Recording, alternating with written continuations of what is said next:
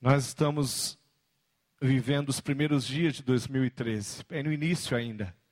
E eu não sei como que foi 2012 para você, e não sei qual é a, expectativa do teu coração para 2013, mas eu queria que você conversasse com a pessoa do lado e dissesse para ela duas, duas, dois assuntos. Primeiro, como foi 2013? Tenta achar uma palavra para dizer para a pessoa como foi. Depois, qual é a sua expectativa para 2013? 2012 como foi? 2013? Qual é a expectativa? Converse aí com a pessoa ao lado.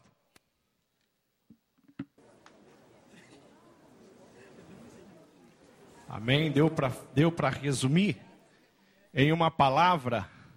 Eu espero que você não tenha dito aí que você quer ser abençoado, né? Eu quero ser abençoado, porque todo mundo quer, né? Eu também quero. Mas eu tenho uma proposta para 2013, para a sua vida, para a vida da sua família.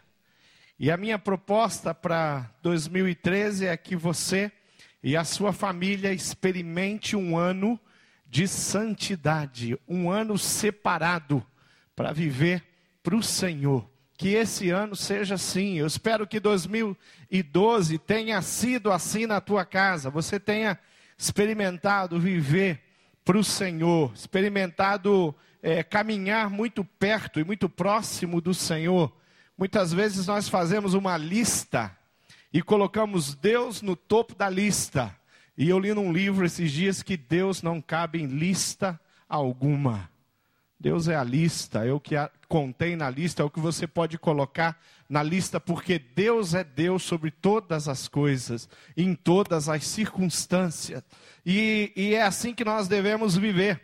Santidade é uma decisão de não se contaminar com sujeira, com corrupção, com o jeito, às vezes, que a nossa sociedade, às vezes até que a nossa família vive. Santidade é experimentar a palavra de Deus, a obediência todos os dias. Santidade é viver de olho na palavra, servindo e seguindo a palavra de Deus. Abra sua Bíblia no Salmo 15. A partir do versículo 1, nós vamos ler até o, o vamos ler todo ele, até o versículo 5, todo o Salmo 15. Abra sua Bíblia se você não trouxe Bíblia, compartilhe aí com o irmão ao lado ou no esboço Dentro da revista também tem o Salmo 15 está impresso ali. Você pode usar o Salmo 15 para poder acompanhar, usar o esboço para poder acompanhar o Salmo 15.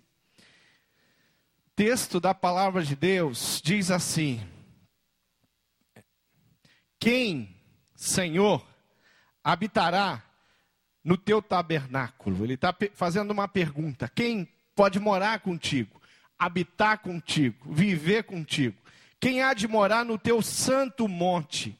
O que vive com integridade e pratica a justiça e de coração fala a verdade, e que não difama com sua língua, não faz mal ao próximo, nem lance injúria contra o seu vizinho, o que há seu, o que a seus olhos tem por desprezível, o só um pouquinho, deixa eu pegar minha, o meu esboço, porque o impresso aqui que eu estou lendo, ele, ele falhou. Versículo 4. Vamos ler do 3. Bem? O que não difama com a sua língua não faz mal ao próximo, nem lança injúria contra seu vizinho. O que a seus olhos tem por desprezível ao reprobo. Mas honra aos que temem ao Senhor, o que jura com dano próprio e não se retrata, e que não empresta o seu dinheiro com usura, nem aceita suborno contra o inocente. Quem deste modo procede, não será jamais abalado. Tem algumas coisas que nós podemos ressaltar e separar nesse texto. Tem algumas, algumas palavras-chave que fazem nos pensar, fazem nos olhar para a nossa própria vida e, e tentar enxergar a maneira como nós escolhemos viver cada dia, a maneira como nós escolhemos viver na nossa casa, na nossa família, no nosso trabalho, na nossa vizinhança, na nossa igreja, em todos os lugares aonde andamos e frequentamos com todos aqueles que nós, é, de, de, alguma forma, é, nos relacionamos, fazemos negócio. Qual é a maneira que nós estamos vivendo? Viver em santidade é, de fato, uma pessoa que não tem, não separa em boxes a sua vida, não separa em departamentos a sua vida, mas tem a sua vida como um todo. Ele começa é, é, dando aqui o, a, o conselho para que essa pessoa que quer viver em santidade, que quer morar com o Senhor, que quer habitar com o Senhor, que quer viver na presença do Senhor, ande de forma direita.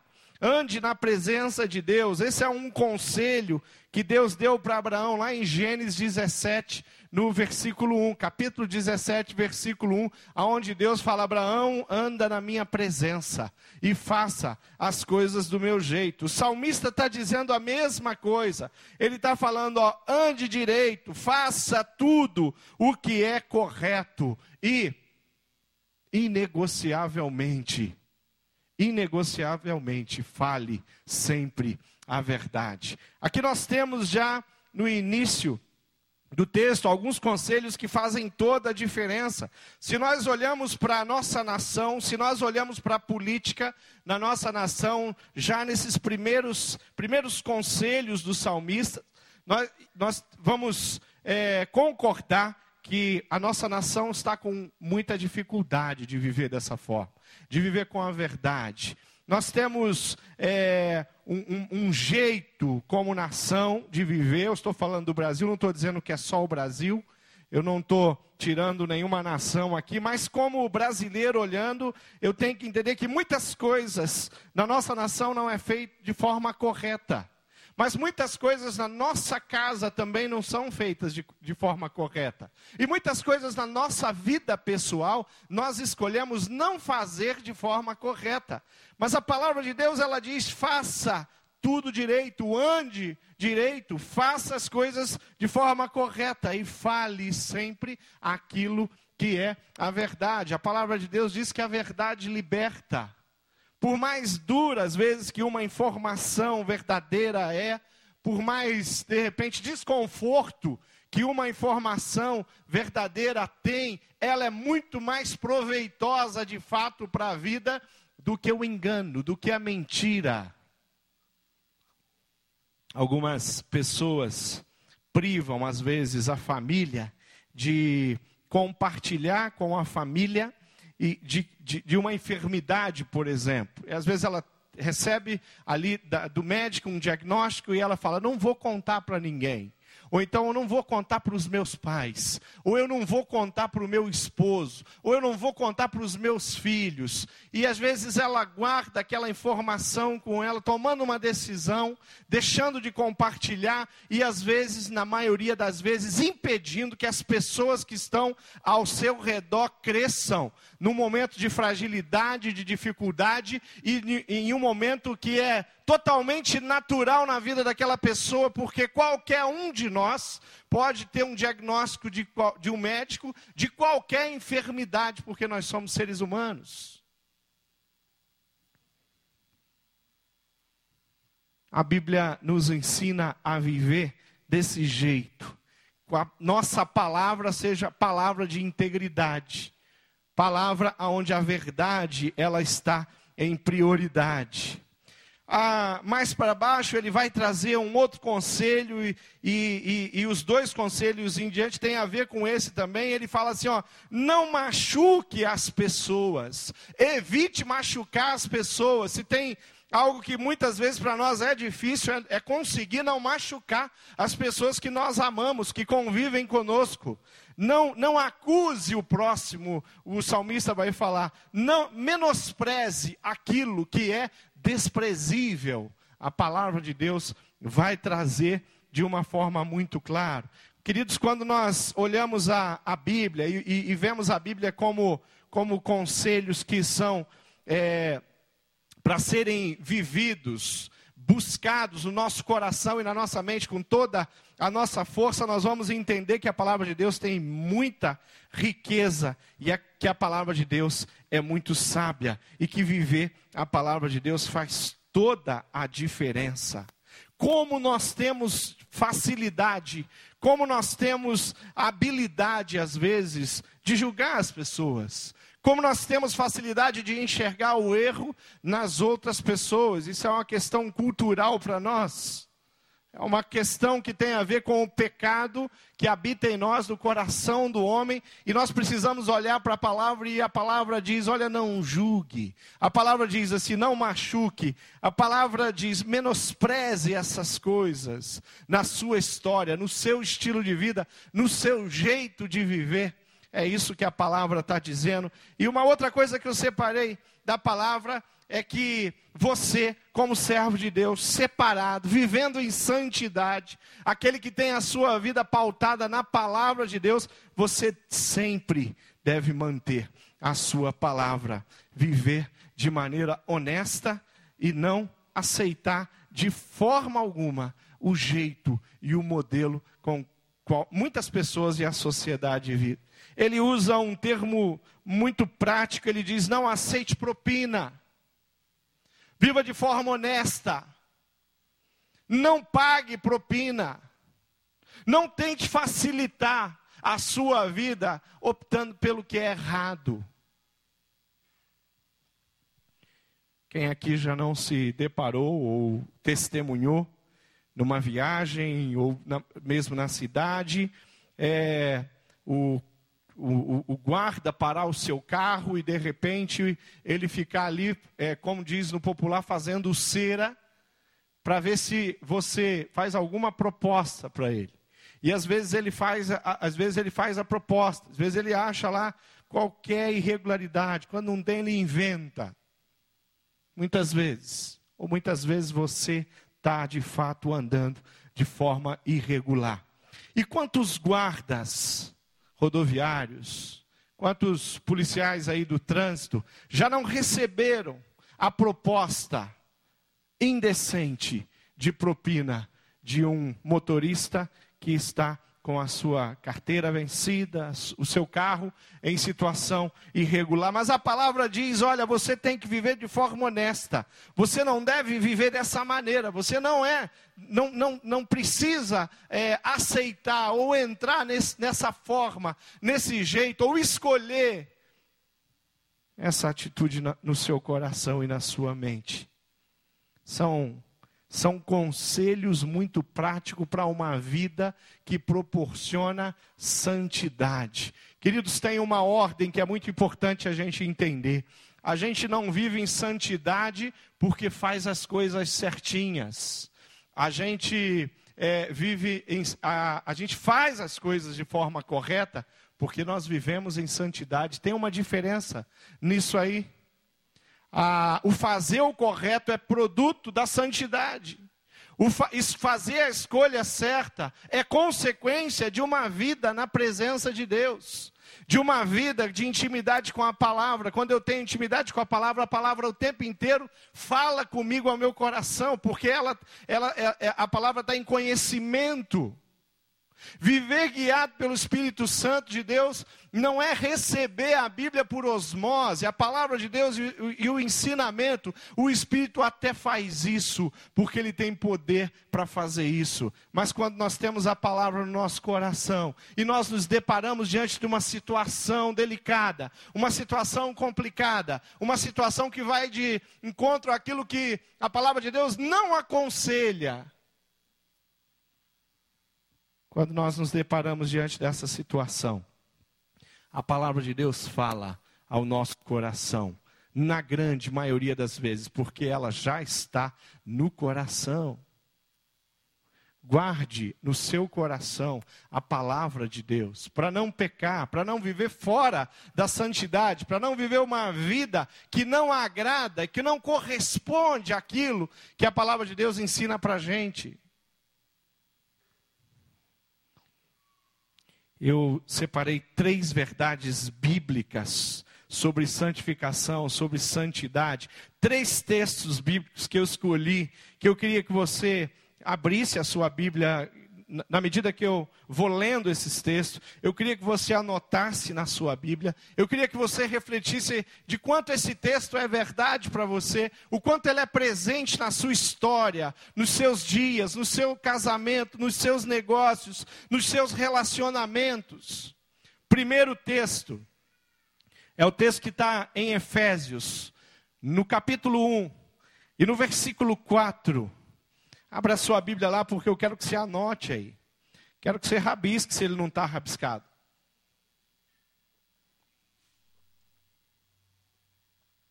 Efésios capítulo 1, versículo 4, ele diz assim, ó: Antes da criação do mundo, Deus já nos havia escolhido para sermos dele, por meio da nossa união com Cristo, a fim de que pertencer somente a Deus e nos apresentarmos diante dele sem culpa, por causa do seu amor por nós.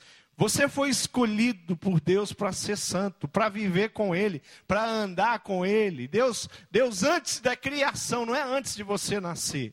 Antes da criação, Ele tinha um plano jóia para você. Um plano perfeito, um plano lindo para nós. Sabe qual era o plano? Viver separado de tudo aquilo que não que não bate com aquilo que a palavra de Deus nos ensina, aquilo que é o coração de Deus. O plano de ter você perto, o plano de ter você sabendo de todas as formas dizer não a tudo aquilo que não interessa, tudo aquilo que pode ferir a sua vida de, de santidade. Antes da criação, Deus já nos havia escolhido, Deus já tinha um plano, Deus queria que nós vivêssemos de forma irrepreensível, Deus queria que nós vivêssemos na presença dEle, sobre a administração dEle, sobre os cuidados dEle, sobre a orientação dEle. Segunda verdade bíblica, está lá em 1 Tessalonicenses, no capítulo 4 no versículo 3, que diz assim: você está abrindo aí a sua Bíblia, está anotando? Está marcado esse texto? 1 Tessalonicenses 4, versículo 3. O que Deus quer de vocês é isto: que sejam completamente dedicados a Ele e que fiquem livres da imoralidade essa é a vontade de Deus. Esse é o plano de Deus. Deus não quer que você viva de forma imoral. Deus não quer que a imoralidade faça parte do seu dia. Deus não quer que você se envolva com nada que é imoral. E tantas coisas que nós experimentamos é imoral. É imoral quando nós acompanhamos a televisão e vimos que homens condenados assumem cargos públicos, isso uma coisa não tem nada a ver com a outra, porque o padrão não é o padrão bíblico. A imoralidade caminha lado a lado em qualquer situação, mas não é assim na palavra de Deus. Deus, o que Ele quer de você e de mim, é que nós sejamos dedicados a Ele, à Sua vontade, à Sua palavra. Terceira verdade bíblica. Terceiro texto, Hebreus 12, versículo 14. Abre o livro de Hebreus. E leia com a sua mente, o seu coração, que sem santificação ninguém pode ver a Deus. Sem uma vida separada, ninguém pode ver a Deus. Sem nascer de novo, ninguém pode ver a Deus, conviver com Deus, morar com Deus. Diz assim a palavra: procurem ter paz com todos e se esforcem para viver uma vida completamente dedicada ao Senhor, pois sem isso ninguém o verá, ninguém vai morar, ninguém vive na presença. Esse texto não está falando de futuro, esse texto está falando do presente também. Está falando que hoje, se eu escolho pela imoralidade, se eu escolho por falta de integridade na minha vida, O que acontece é que eu me distancio e eu digo não para viver com Deus e Deus tendo acesso à minha vida. Queridos, às vezes a gente tem decisões que nós tomamos na nossa vida e eu vou eu vou tentar ilustrar isso com essa cadeira. Você tem uma vamos dizer que essa cadeira aqui é uma área da sua vida e eu essa cadeira aqui são as decisões da minha vida. E quando nós somos dedicados e separados a Deus, ah, o que nós fazemos com a cadeira das decisões é que nós falamos para o Senhor Jesus assim: ó, pode sentar, que a cadeira é sua. Mas muitas vezes o que nós fazemos não é isso. Não é dizer para o Senhor Jesus, senta que a cadeira é sua. Ou nós sentamos na metade da cadeira e fala para o Senhor Jesus, senta aqui na outra metade. Vamos discutir de igual para igual a nossa vontade. Não dá, essa cadeira não foi feita para dois. A cadeira da decisão. A área de decisão na sua vida não foi feita para dois. O Senhor Jesus tem que sentar aqui confortavelmente. O Senhor Jesus tem que sentar nessa cadeira com toda a autoridade e poder, e todas as decisões que eu tomo são tomadas com base naquele que é o dono dessa área da minha vida. Isso é viver em santidade. Isso é viver de forma separada. A partir do momento que eu quero sentar na cadeira, as coisas começam a complicar. A palavra de Deus começa a ser negligenciada. A partir do momento que o Senhor Jesus senta na cadeira e que ele assume a posição de autoridade na minha vida, a minha vida de santidade é real. Ela não é irreal, ela é real.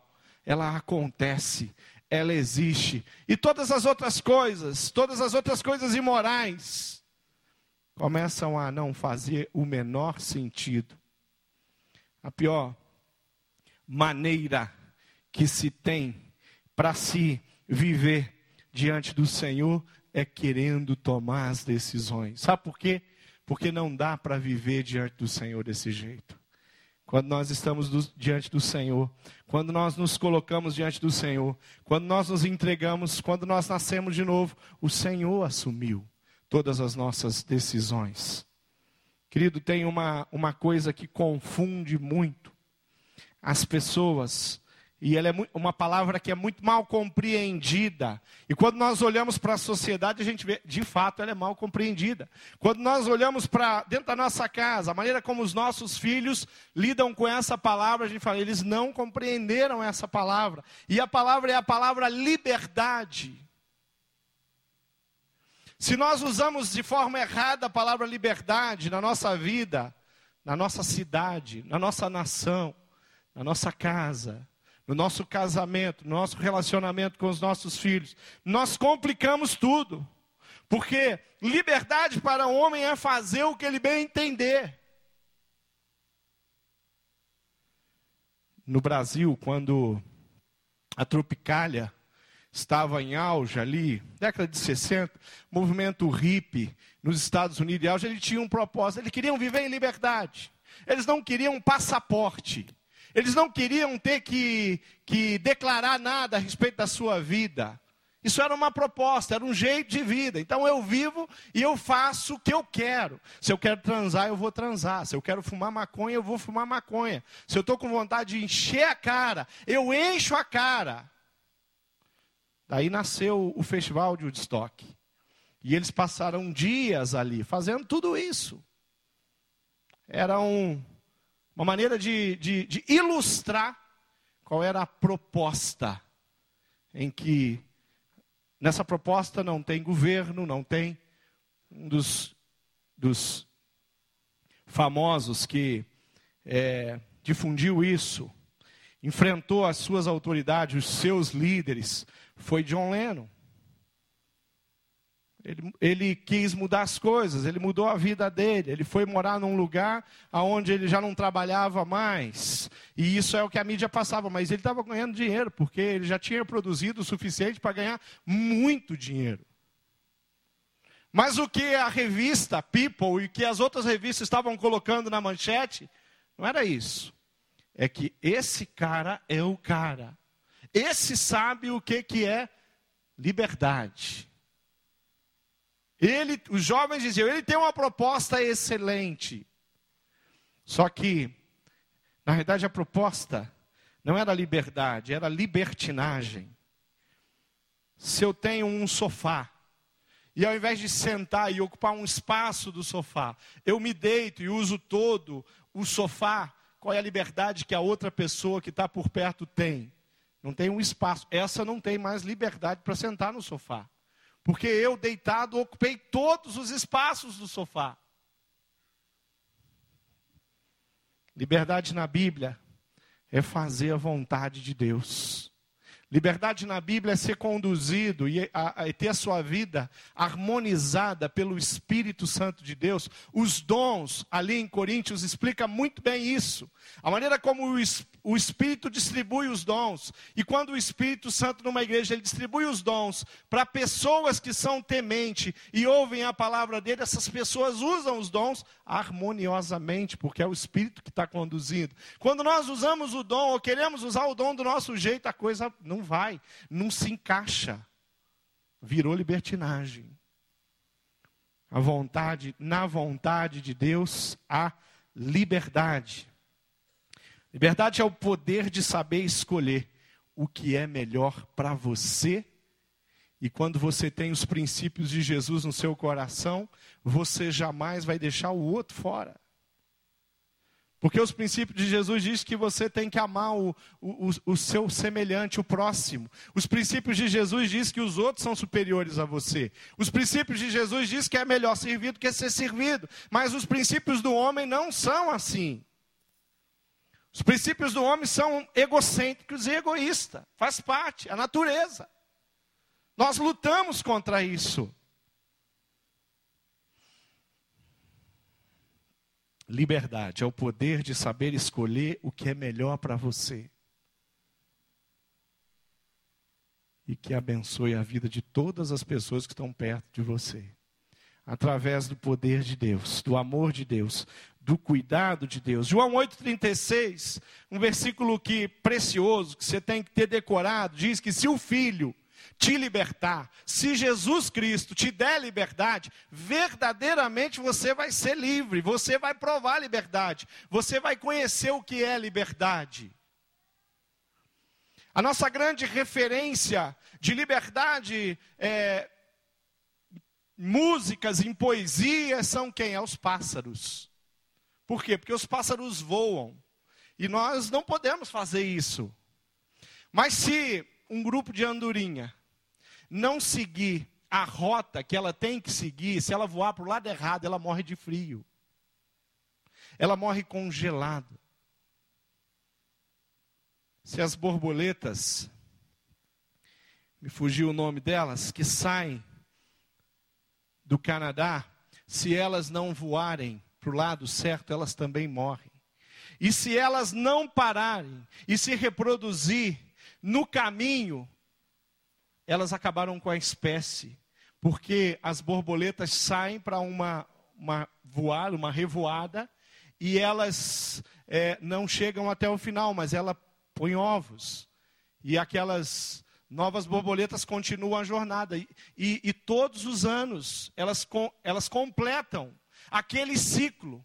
Mas são várias gerações para completar o ciclo. Se as borboletas voarem para o lado errado, se elas, se elas forem libertinas, se elas fossem libertinas, nós não conheceríamos mais as borboletas. Elas já não existiriam. Sabe por quê? Porque a natureza vive em harmonia com Deus. Porque foi Ele que criou. Se o Filho os libertar, verdadeiramente serei livres. Glória a Deus por isso. Se eu comer demais, eu engordo. Se eu comer de menos, eu vou ficar abaixo do peso. Nenhuma das duas coisas é boa para mim. Nem ficar abaixo do peso, nem ficar acima do peso. É ou não é? E eu estou num regime doido para tentar equalizar o peso. E como é difícil. Como é difícil. Se você não tiver determinação, no regime, quantos regimes você já começou e não terminou? Quem está de regime, levanta a mão. Seja sincero comigo. Aleluia. Tem algumas pessoas aí. Queridos, quando nós vivemos em harmonia com Deus, nós vivemos a verdadeira liberdade. E a minha liberdade termina aonde começa a do outro. Não dá para viver isso de forma egoísta ou egocêntrica. Não dá para viver isso, experimentar isso sozinho. Santidade é dizer não. É saber dizer não. Santidade é dizer não para promiscuidade, para prostituição, para mentira, para o engano, para corrupção, para aquilo que é desonesto, para o pecado, de modo geral, para ira, para revolta, para maus pensamentos, para o orgulho, para a vaidade, para a fofoca, para a murmuração, para a impureza. Quando nós vivemos em santidade, nós dizemos não. Nós não vamos ser santos porque dizemos não. Nós somos santos. Temos o coração de Deus em nós. A busca da palavra de Deus, o entendimento da palavra de Deus.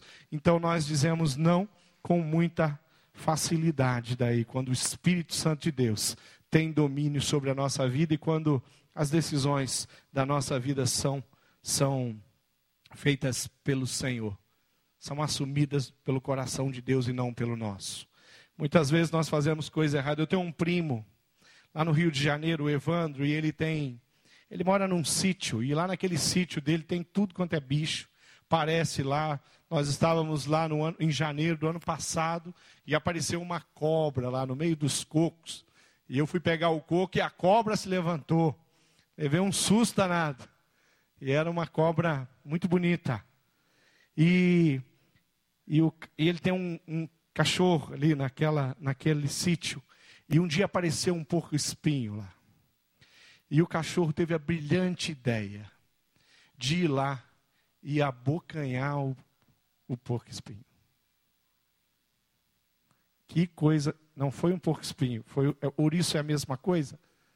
É tudo a mesma coisa? Esse ouriço encheu a boca daquele cachorro com aquelas agulhas dele, não sei como é que chama aquilo, os espinhos, né?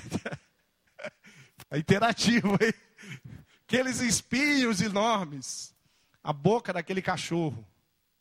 A cara daquele. Ele virou, um, ele virou um porco, o cachorro. Porque ele ficou com a cara desse tamanho. A, o meu primo e a esposa dele, a Aline, levaram horas tirando espinho por espinho, que causou uma inflamação generalizada na boca daquele cachorro. Eu não sei se ele aprendeu a lição.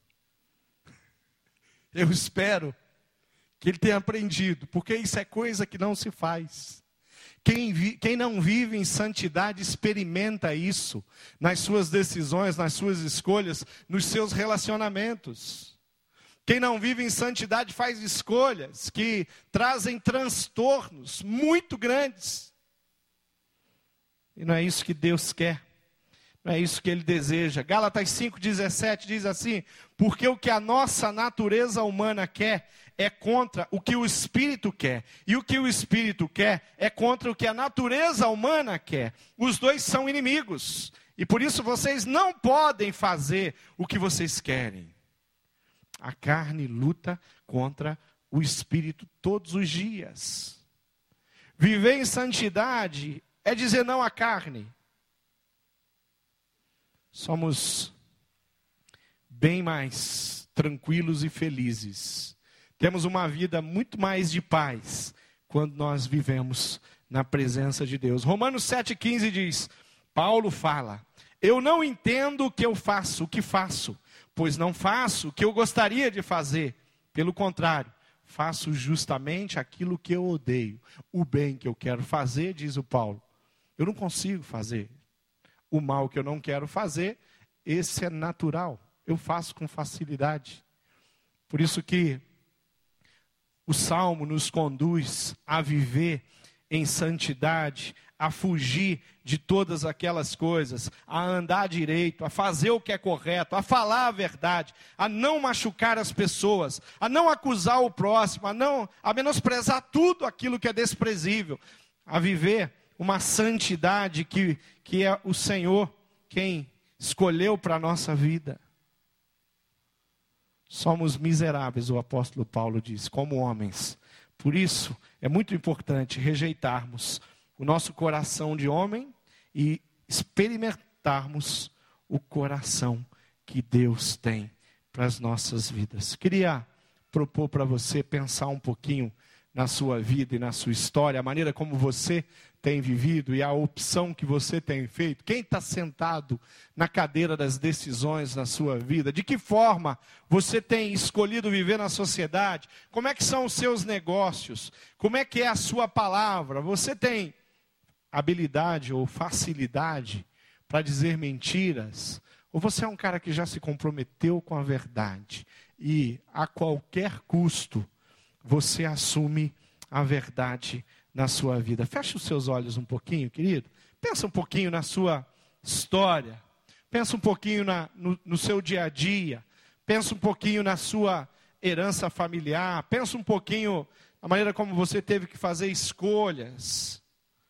Viver em santidade é viver exclusivamente para o Senhor, comprometido com a palavra, com os ensinamentos, com os mandamentos, completamente dedicado a Ele. A nossa vida tem muito sentido diante de Deus quando ela pertence a Ele, quando Jesus Cristo de fato é o Senhor. Eu sou de fato do Senhor quando as minhas condutas elas apontam para Ele, né? A Bíblia diz que pelos frutos nós pelo fruto nós conhecemos a árvore. Quando nós pegamos a palavra e usamos a palavra e olhamos para a nossa própria vida, olhamos para a vida de, da nossa família, as pessoas que vivem conosco, nós estamos fazendo um julgamento, nós estamos olhando e falando o que é que precisa ser alterado e mudado. O que é que, que, é que os meus filhos precisam, que área que eles precisam crescer? O que, é que o meu esposo ou a minha esposa precisa crescer? E que é responsabilidade minha. Tem muitos, muitas famílias que acham que vive bem, sabe por quê? Porque um não está interferindo, ou um não está apontando o erro do outro, mas tem um papel da família esse. Se tem um papel da esposa, é falar para o esposo: olha, jeito que você está conduzindo a sua vida, o jeito que você tem montado a sua agenda, o jeito que você anda fazendo os seus negócios, as declarações que têm saído da sua boca, se nós não não ajudarmos, se nós não vivermos em comunhão, é isso que nós temos pessoas que são vocacionadas, chamadas, escolhidas, separadas para liderar, para serem líderes, para serem discipuladores, para comandar a vida um do outro. Para isso que as nossas células estão espalhadas pela cidade. Para isso que nós temos os sementes, os raízes e todos os outros mecanismos de crescimento na palavra. Sabe por quê? Porque nós queremos absolutamente que todos aqui vivam em santidade. Viver em santidade, querido, é muito mais que frequentar os cultos. Viver em santidade é muito mais que frequentar o CFU, a Escola Bíblica Dominical. Viver em santidade é mais que estar numa célula. É mais que cantar no louvor, tocar um instrumento na igreja. Viver em santidade é mais que se envolver no ministério. Viver em santidade é fazer a vontade de Deus todos os dias. Não é carregar uma Bíblia do lado, debaixo do braço. É carregar uma Bíblia no coração e na mente. Quem vive assim prova e conhece a santidade. Uma vida dedicada ao Senhor, independente da quantidade de nãos que temos que dizer a todo instante para nós mesmos e para os outros. Comprometimento comprometido enfrentar, lutar contra toda carnalidade.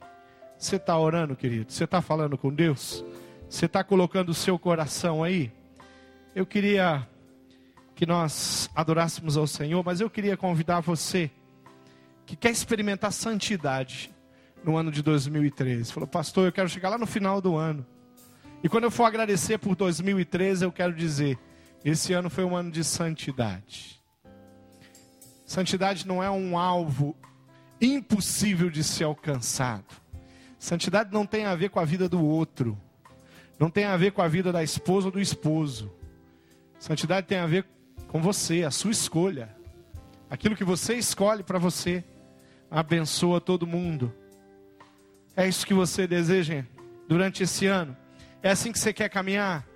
Você quer experimentar o correto? Você quer mudar os teus negócios? Você quer eliminar a imoralidade da sua vida, promiscuidade ou qualquer coisa que não agrada o coração de Deus? Você quer ser exemplo, modelo? É isso que você quer? Eu queria que você ficasse de joelhos aí, aonde você está. Queria que você, igreja, entendesse que vale a pena nos comprometermos com o Senhor e falar: Deus, eu vou experimentar santidade nesse ano, todos os dias. Eu vou fazer o que for necessário. Eu vou grudar nos ensinamentos da palavra de Deus. Fica de joelho aonde você está, dizendo que você deseja de coração que Jesus Cristo tome conta de tudo, em todo tempo. Quando você está de joelho, está se ajoelhando, de joelhos você vai fazer uma, uma oração. E vai cantar. E vai dizer para o Senhor Jesus: Vim reinar no seu coração. Você pode fazer isso?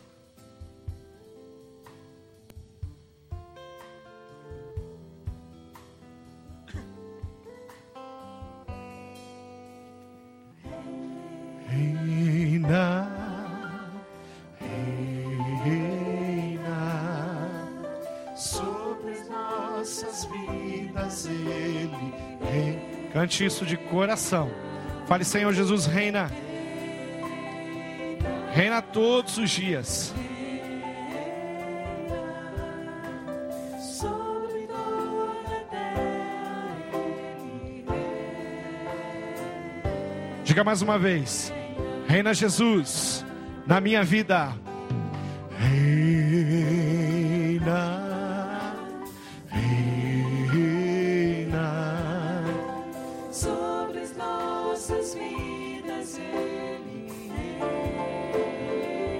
a minha família, os meus negócios. Diga para o Senhor: Reina, Senhor. Os meus relacionamentos, as minhas viagens, os meus estudos. Quebra minha vida, Jesus. Quebra minha vida. Transforma tudo e transforma o meu ser. Eu quero ser um instrumento usado, Pai.